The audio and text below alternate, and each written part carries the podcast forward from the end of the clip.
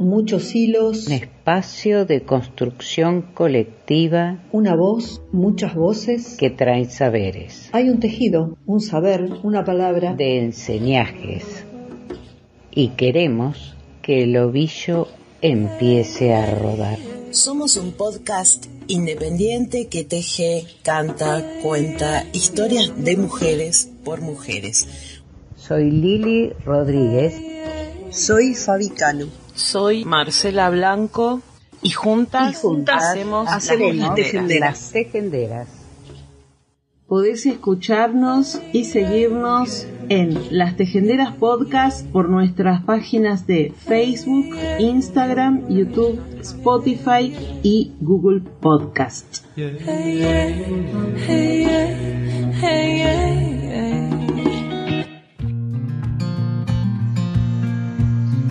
Buen día a todas, a todos, bienvenidas, bienvenides a un nuevo episodio de Las Tejenderas. Mañana, 10 de diciembre, se cumplen 75 años de uno de los compromisos mundiales más revolucionarios, la Declaración Universal de los Derechos Humanos este documento histórico consagra los derechos inalienables que toda persona tiene como ser humano, independientemente de su raza, color, religión, sexo, idioma, opinión política y de cualquier otra índole. Origen nacional o social, posición económica, nacimiento, cualquier otra condición la declaración fue proclamada por la Asamblea General de las Naciones Unidas en París el 10 de diciembre de 1948 y establece por primera vez los derechos humanos fundamentales que deben protegerse en el mundo entero, disponible en más de 500 lenguas es el documento más traducido en todo el mundo. Una campaña de un año de duración centrada en la universalidad, el progreso y el compromiso culminará en un acto de alto nivel en diciembre de, este año en el que se anunciarán, anunciarán compromisos mundiales e ideas para concretar el futuro de los derechos humanos. La vi continue. Et notre planète, planète, Escoria.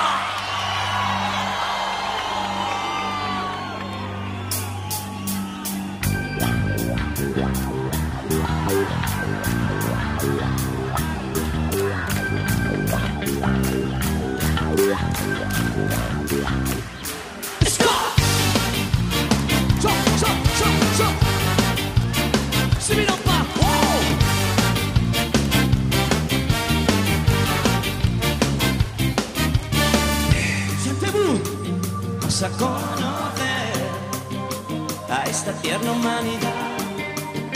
Es un juego cruel de un sistema trivial.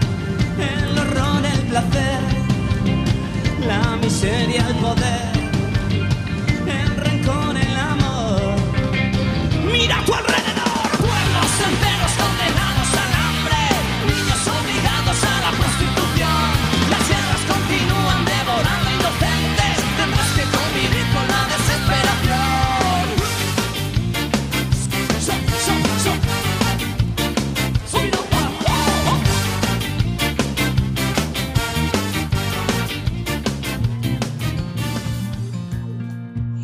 de este año es dignidad, libertad y justicia para todas las personas. En las décadas transcurridas desde la adopción de la Declaración en 1948, los derechos humanos han sido más reconocidos y garantizados en todo el mundo. Ha servido de base para un sistema de protección de los derechos humanos en expansión que hoy se centra también en grupos vulnerables como las personas con discapacidad, los pueblos indígenas y las personas migrantes.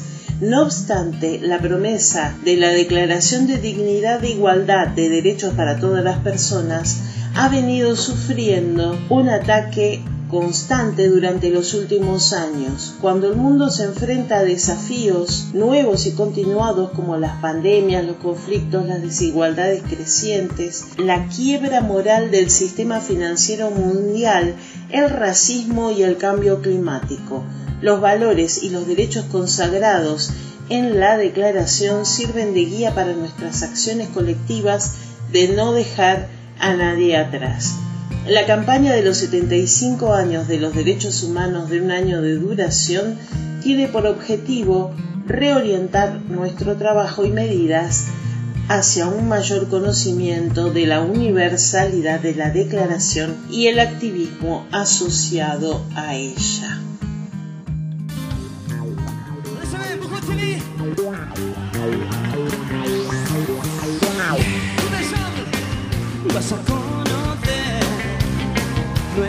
Civilización, la presunción de igualdad, con aires de libertad, qué hipocresía moral, producto del bienestar, qué bonito es vivir.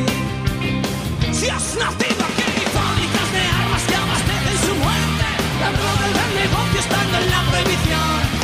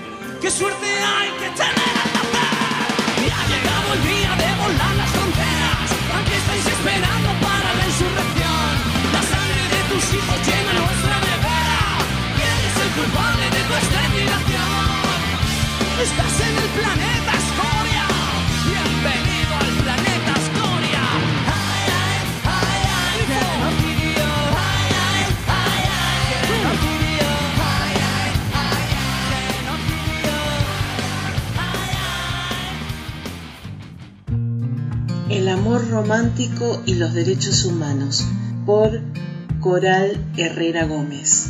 La gran mayoría de las mujeres sufrimos una pérdida flagrante de nuestros derechos fundamentales cuando nos enamoramos y nos emparejamos con un hombre. Aquí os quiero proponer un breve repaso a los derechos que perdemos cuando nos casamos. Empezamos con el primer artículo de la Declaración de los Derechos Humanos.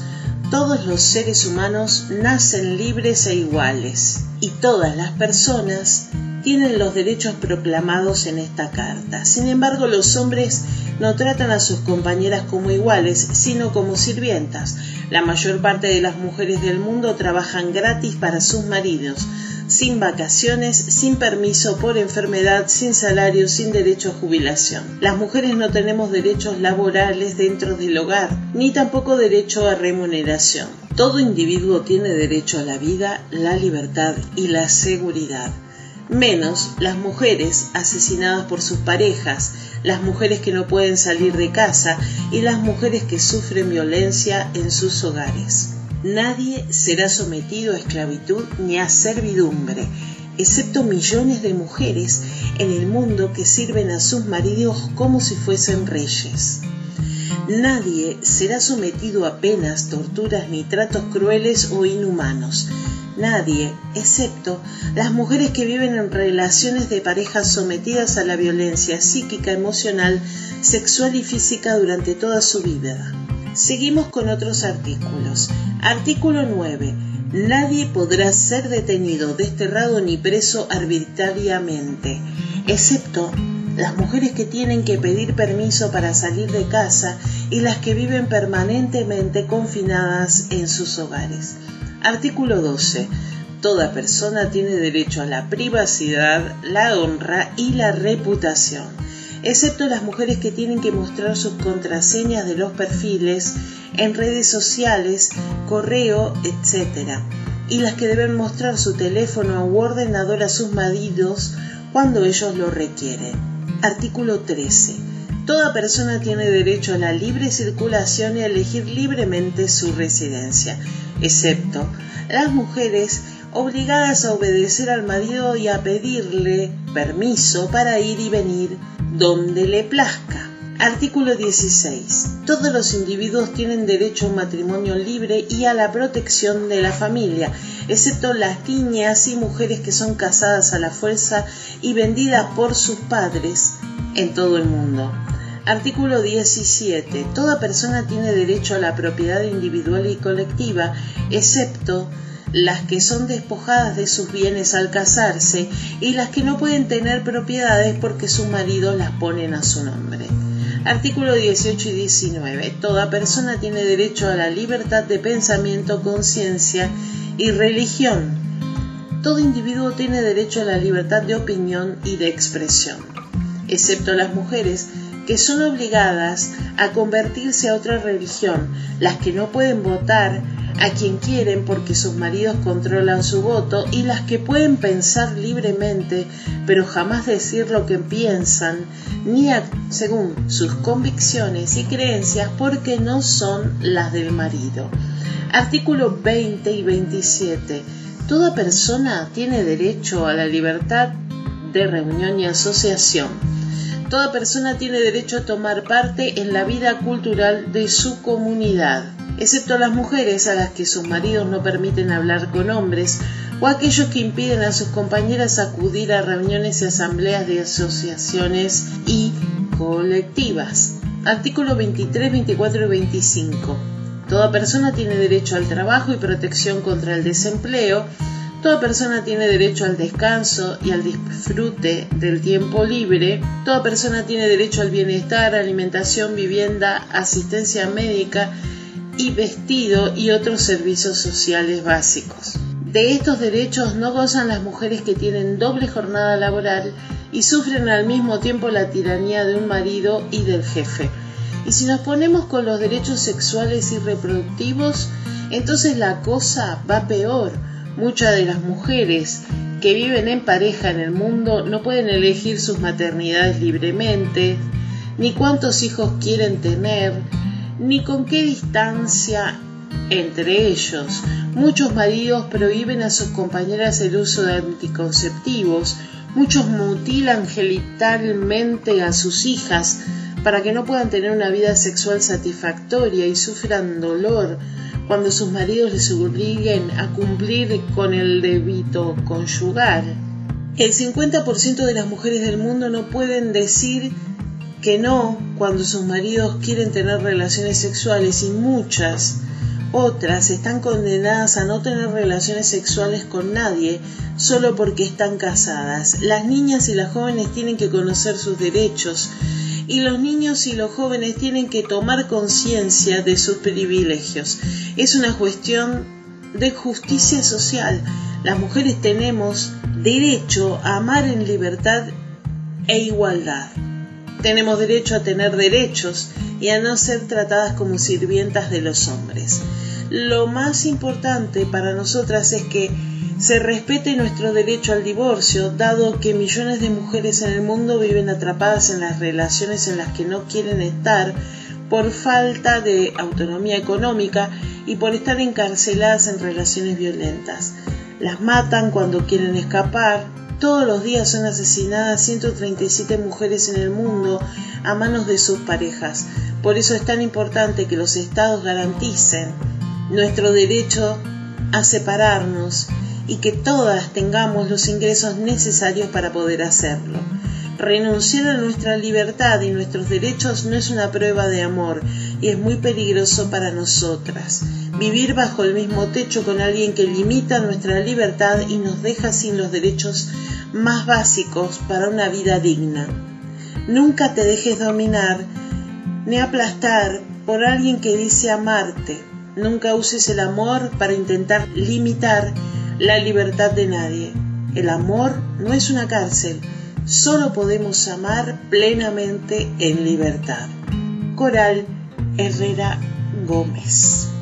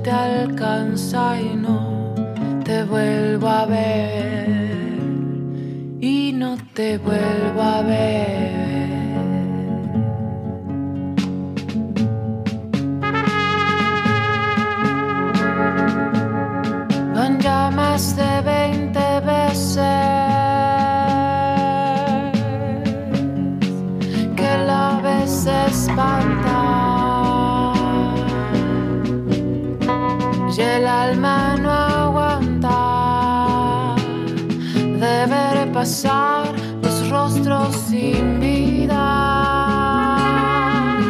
No mires mi niña es por tu bien. Mira que es por tu bien.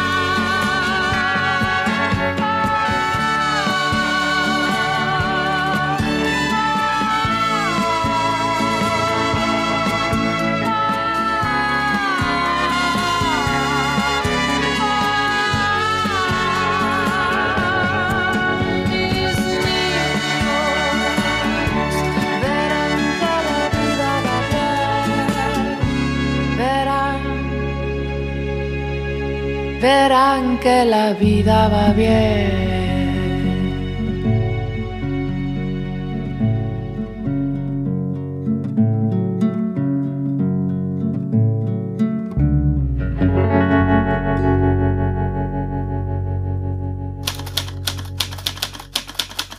Quien escribe un texto, teje.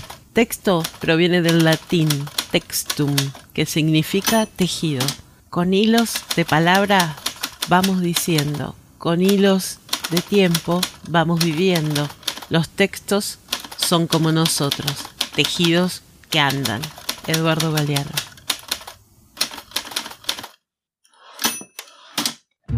La loca de la escoba. Historias reales de las líneas de Nazca. ¿Y tú la conociste, abuelo? Sí, yo también la conocí cuando era chiquillo, pero a diferencia de mis amigos, yo la saludaba. Y cuando ellos la insultaban, yo me quedaba callado, porque a mí me parecía una buena persona. ¿Tus amigos le insultaban? ¿Qué le decían? Le gritaban, gringa loca, cuando la veían pasar, porque así se refería la gente a ella. Ahí pasa la loca de la escoba.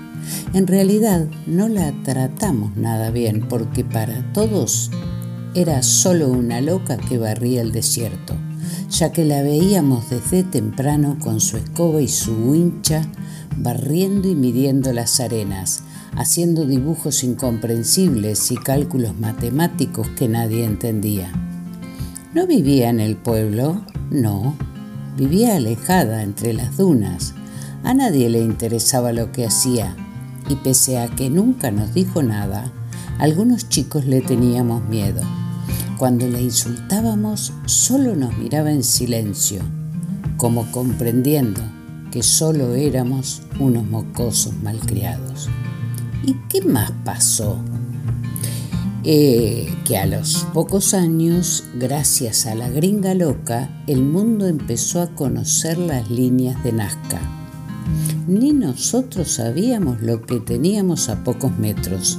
Y entonces llegaron otras personas del extranjero a tomar fotos y hacer estudios. Y de pronto el mundo comenzó a interesarse por nuestra región. El gobierno se preocupó más por nosotros y llegó la luz, el agua y los turistas y se hizo un comercio alrededor, gracias a que muchos de nosotros ahora vivimos mejor que antes. Todo gracias a lo que empezó la gringa loca. Ya murió, ¿no? El abuelo abrió una caja y empezó a buscar entre cartas, fotos antiguas y amarillentos recortes de, de periódicos. Sí, cuando ya estaba mayor y enferma, tuvo que dejar el desierto para vivir en el hotel de turistas de Nazca, donde estuvo hasta que su salud empeoró. La llevaron a Lima, donde murió en 1998. Guardé un recorte cuando el gobierno le otorgó la nacionalidad peruana. Lee fuerte lo que ella dijo de nosotros dijo el abuelo, entregándole a su nieto un recorte de periódico, avejentado por el tiempo y señalándole un párrafo. Entonces Carlos leyó en voz alta, Yo quiero, con mi obra, ser un instrumento para eliminar las injusticias y para que los peruanos, que son gente de cualidades culturales, morales y físicas especiales recuperen su propia estimación. Yo les digo, yo soy chola porque me siento a veces más unida con los cholitos y sobre todo ahora que tengo la nacionalidad peruana. Qué bonitas palabras, dijo Carlos sorprendido. ¿Y si estuviera viva ahora, le hablarías? El abuelo no contestó, pero las dos lágrimas que resbalaban por sus mejillas en agradecimiento a la loca que barría el desierto eran, sin duda, una afirmación. Esta es una descripción popular de la investigadora alemana María Victoria Reich Newman, descubridora de las míticas líneas de Nazca Ica, Perú. Y el texto es de Chemo Morales García. Todo ok. Rebeca Lane, Miss Bolivia, con Ali Guagua, con el chess, chess, chess, ok, ok, original. Y se me nota la lengua veloz de entrada, la combinación fatal no queda nada. Y no me digan pavadas, prefiero morir a vivir con la boca cerrada. Y no me digan lo que tengo que hacer. Y no me digan de la forma que me tengo que mover. Que la ley no me va entre las Tengo la boca afilada y la mente atenta. Bien cerda, atrevida, jodida y potra. La negra hija de puta con el fuego en la boca.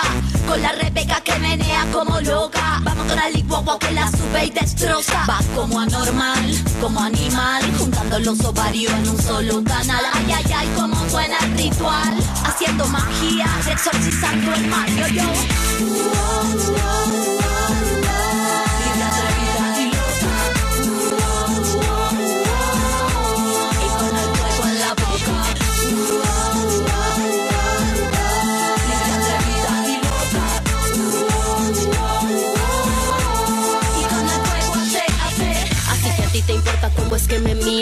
Si con la blusa se me sale el ombligo. Si estas panties me quedan muy apretadas. Si mi cabeza siempre está despeinada. Que si traigo muy corta la falda. Que si bailo como me da la gana.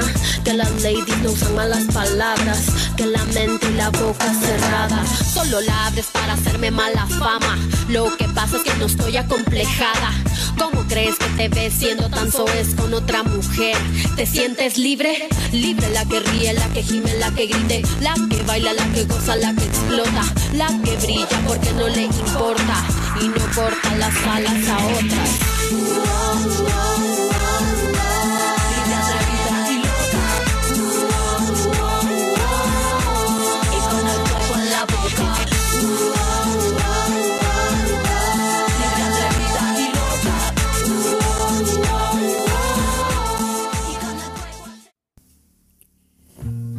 Tomás. A los cinco años su mamá lo despidió en la calle, en una estación de Buenos Aires. No quería, no sabía o no podía cuidarlo. Él recuerda la intensidad de ese último instante. Recuerda perfecto la ropa de su madre y la ve hoy a la distancia pintándose los labios antes de la despedida. Desde allí el camino sería de escollos, piedras, puentes y calles suburbanas. En la calle creció y de la calle aprendió lo bueno, lo doloroso y lo inolvidable. Tomás dice que en algún libro de los muchos que devoró, un autor dijo que las heridas se curan con el tiempo, pero él dice que no, que hay heridas que no suturan nunca más y que irán abiertas y latiendo hasta la tumba. La pibada de 8 a 9 años que lo acompañaba envidiaba su vida y sus tiempos. Tomás no tenía horarios, ni padres que obligaran, ni madres que le ordenaran. El resto de los pibes sí lo tenían y tenían con esto que volver a una hora a la casa, que comer en un horario y que acostarse temprano. Por eso envidiaban a Tomás y por eso Tomás también los envidiaba a ellos en silencio, sobre todo cuando los amigos se iban y él se quedaba contando estrellas o apoyando la nariz en la ventana de algún restaurante. Envidiaba sanamente la suerte de los otros, los retos que él no tenía y las obligaciones que a él le faltaban. Un juez de paz, cuando él andaba entre sus seis o siete años, le dijo que no sabían qué hacer con él, porque no entraba todavía en la edad de ir a institutos de menores ni a ningún hogar. Entonces Tomás, el enano Tomás de ese entonces, le pidió una sola cosa al juez, ir a la escuela. El juez le preguntó dónde iba a vivir y Tomás le dijo que no se hiciera problema, que del resto se encargaba él. Por eso empezó la escuela. Iba con la ropa que tenía y con la pobreza que cargaba. Iba, escuchaba, hacía los deberes y luego antes de irse le devolvía el lápiz prestado a la maestra. Por las tardes estudiaba en la Biblioteca Nacional. Solito se iba a leer cientos de libros y miles de historias. Entrada la noche volvía abajo de algún puente, alguna tubería o a cualquier lugar más o menos cálido que la tierra regale. Allí soñaría sueños bravos, sueños tiernos y mundos pasados.